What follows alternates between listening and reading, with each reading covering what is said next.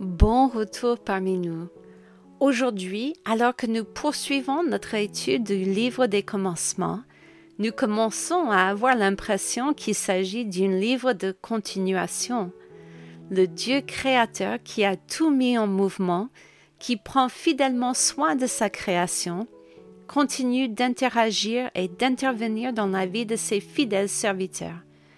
Bien qu'il soit triste de dire adieu à Abraham aujourd'hui, il est encourageant pour moi de voir comment la fidélité et la confiance d'Abraham en Dieu ont été un héritage durable. Puisse notre fidélité parler de la même manière à ceux qui viennent après nous. Allons-y. Au début du chapitre 25, nous avons un dernier aperçu de la vie d'Abraham. Dieu a vraiment béni son serviteur en lui accordant une longue vie, une nombreuse descendance et de nombreuses bénédictions physiques. Malgré tout cela, je pense qu'Abraham avait toujours à l'esprit la promesse que Dieu lui avait faite. Abraham a pris la promesse de Dieu au sérieux. Puissions-nous être aussi déterminés lorsqu'il s'agit de suivre la parole de Dieu. La fin de la vie d'Abraham est un hommage à la bénédiction étendue de Dieu à son égard, comme nous le lisons au verset 8. Abraham expira et mourut, après une heureuse vieillesse, âgé et rassasié de jours, et il fut recueilli auprès de son peuple. Ses deux fils, Isaac et Ismaël, l'ont enterré au même endroit que Sarah. Quelle vie pour Abraham! Non seulement Abraham a appris à faire confiance à Dieu à travers toutes ses œuvres merveilleuses, mais il a également fait confiance à Dieu pour être son fidèle compagnon dans cette vie. Plus Dieu mettait Abraham à l'épreuve, plus Abraham découvrait que Dieu était fidèle. Plus Abraham a fait confiance et a obéi, plus Dieu a récompensé Abraham pour sa fidélité. Quel témoignage de persévérance. Dieu a effectivement béni la famille d'Abraham. Au chapitre 25, nous voyons la postérité d'Ismaël, le fils d'Abraham né d'Agar.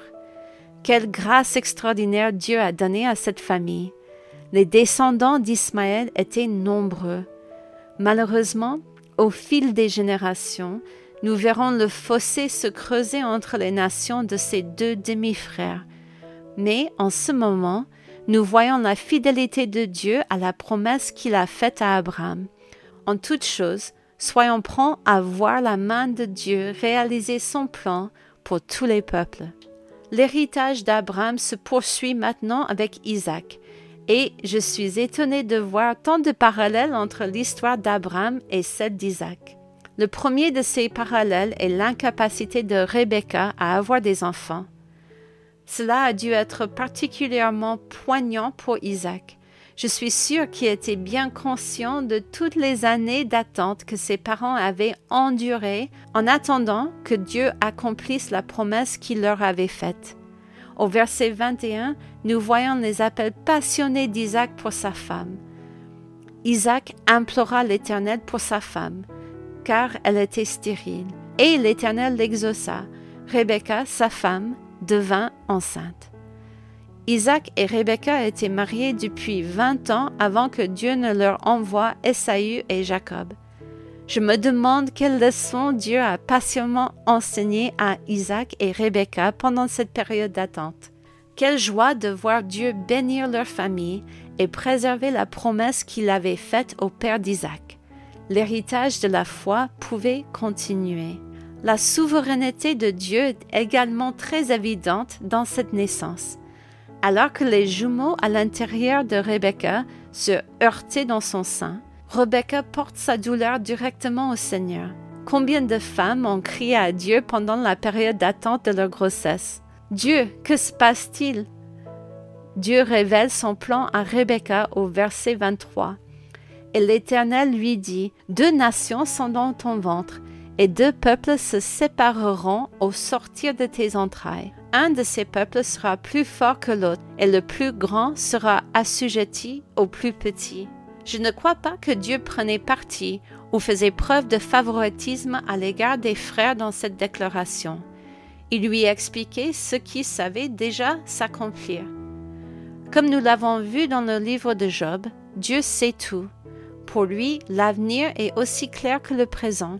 Dieu connaissait en effet le caractère des deux fils avant leur naissance. Dieu savait quelles seraient les dispositions de leur cœur avant qu'ils ne prennent leur première respiration. Dieu savait tout de leur avenir avant leur premier jour. Rien ne lui était caché. Si Dieu a choisi de révéler cela à Rebecca, c'est une grâce.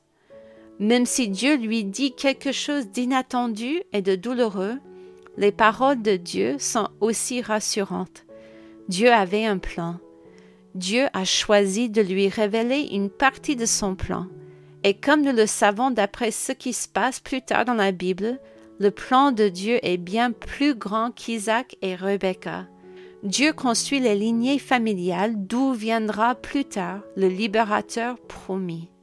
À la fin du chapitre 25, nous voyons comment Dieu a utilisé même le plus petit des incidents pour mettre son plan en marche. Ésaü est rentré à la maison si affamé après avoir travaillé qu'il a laissé ses besoins temporaires éclipser le plus grand dessein de sa vie. Jacob était là, prêt à profiter de la faiblesse de son frère pour négocier son avenir. Nous lisons au verset 34 que c'est ainsi que Ésaü méprisa le droit d'ânesse. Cela n'a pas fait de Jacob l'héritier d'Isaac, mais cet événement dans leur vie nous donne un aperçu de la façon dont Dieu dirige toutes choses pour réaliser son plan dans leur vie. La vie d'Isaac est également très similaire à celle d'Abraham dans les choix qu'il a faits pour vivre et servir Dieu. Au chapitre 26, nous voyons Dieu non seulement donner des instructions à Isaac concernant sa demeure, mais aussi répéter la bénédiction promise à Isaac. Au verset 2 à 5, nous lisons L'Éternel lui apparut et dit Ne descends pas en Égypte, demeure dans le pays que je te dirai, séjourne dans ce pays-ci, je serai avec toi et je te bénirai, et je tiendrai le serment que j'ai fait à Abraham ton père. Je multiplierai ta postérité comme les étoiles du ciel. Je donnerai à ta postérité toutes ces contrées. Et toutes les nations de la terre seront bénies en ta postérité, parce qu'Abraham a obéi à ma voix, et qu'il a observé mes ordres, mes commandements, mes statuts et mes lois. Dans ces instructions, nous voyons à quel point l'aventure d'Isaac ressemble à celle d'Abraham. Le premier désir d'Isaac est de fuir en Égypte quand les choses se compliquent. Dieu lui a donné des instructions accompagnées d'une promesse. Va dans ce lieu et je te bénirai. Cela vous rappelle quelque chose? Dans ce même chapitre, nous voyons Isaac essayer de faire passer Rebecca pour sa sœur, afin d'avoir la vie sauve. En fait, Isaac utilise le même mensonge que son père à l'égard du même homme. Abimelech. Nous voyons également Dieu bénir Isaac de la même manière que Dieu a béni Abraham, à tel point qu'Abimelech a repoussé Isaac de la même manière qu'il avait repoussé son père. Nous voyons Isaac creuser les mêmes puits, mener les mêmes batailles pour l'eau et habiter les mêmes lieux. La pomme ne tombe pas loin de l'arbre. Nous voyons également Isaac recevoir les bénédictions de Dieu de la même manière, par la foi. Au verset 24, nous lisons que Dieu est apparu à Isaac à Beersheba de la même manière qu'il est apparu à son père. Dieu répète sa promesse à Isaac. Je suis le Dieu d'Abraham ton père. Ne crains point, car je suis avec toi. Je te bénirai et je multiplierai ta postérité à cause d'Abraham mon serviteur. Quel réconfort cela a dû être pour Isaac. Dieu ne l'avait pas oublié. Dieu continuerait à tenir la promesse qu'il avait faite à Abraham. Isaac devait apprendre à faire confiance, tout comme son père devait apprendre à faire confiance à Dieu aussi.